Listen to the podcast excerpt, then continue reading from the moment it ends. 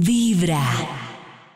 A esta hora tenemos tips con invitadas, ¿no, Cris? Así es, Pollito, tenemos unos tipsitos porque, bueno, hemos tenido también la oportunidad de preguntarle a las famosas que nos hablen de los truquitos de belleza, de cómo cuidan su piel, de cómo se cuidan físicamente, alimentación, eh, gimnasio, bueno, qué cositas hacen. Pero tengo hoy una invitada también muy especial que es nada más y nada menos que la de la bella Andrea Serna, que está por estos días en el desafío de Box.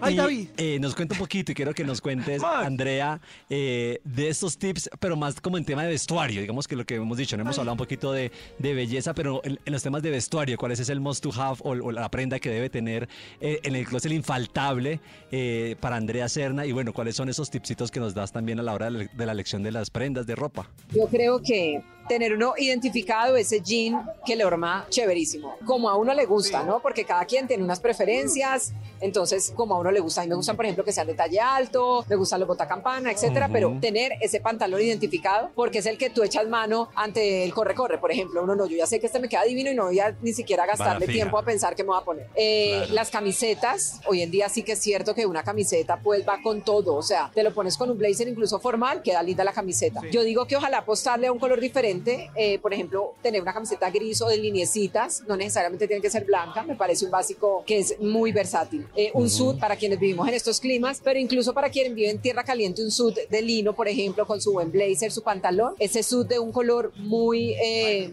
básico, digámoslo así, entonces ya sea negro, beige, arenita, gris, pero tener un suit que también uno diga mejor más chévere y lo voy variando, a veces me lo pongo con un suétercito negro, a veces me lo pongo con una camiseta, a veces sin nada, con un escote así profundo, entonces es también súper versátil. Eh, bueno, y en Bogotá un saquito, o sea, como un saquito así, bien rico, eh, que, que, que, que evoca como que no estás pasando frío, esos básicos me parecen importantes. En el tema de verano, las túnicas, o sea, una túnica, una túnica es lo más desbarador que puede haber. Te la pones encima del vestido de baño, te la pones con unas chaqulitas para la noche y un clutch, o sea, una túnica es ideal. ¿Qué, Maxi, le iba a preguntar algo?